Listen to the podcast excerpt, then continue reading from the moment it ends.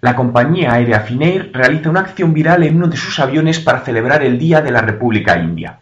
Ayer, 26 de enero, se celebró el Día de la República India y la compañía aérea Finnair decidió celebrarlo con una acción viral realizada en uno de sus aviones antes del vuelo.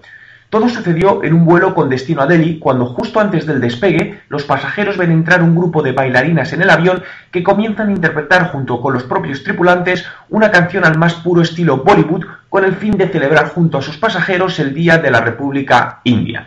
Si entras en mi blog www.juanmerodio.com puedes ver el vídeo.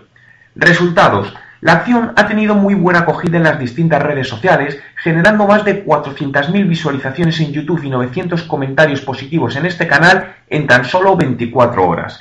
En Facebook vemos que la publicación del vídeo en el muro de la compañía ha generado en 22 horas 856 me gusta, 117 comentarios y 358 personas lo han compartido en sus muros ayudando a viralizar el mensaje. Y en Twitter se ha generado un ruido positivo por parte de los usuarios, haciendo crecer notablemente el volumen de tweets que contienen el nombre de la compañía, hasta el punto que justo 20 minutos antes de redactar este post, el propio Kai Kawasaki tuiteaba la acción de esta compañía aérea, llegando potencialmente solo con este tweet a más de 480.000 personas.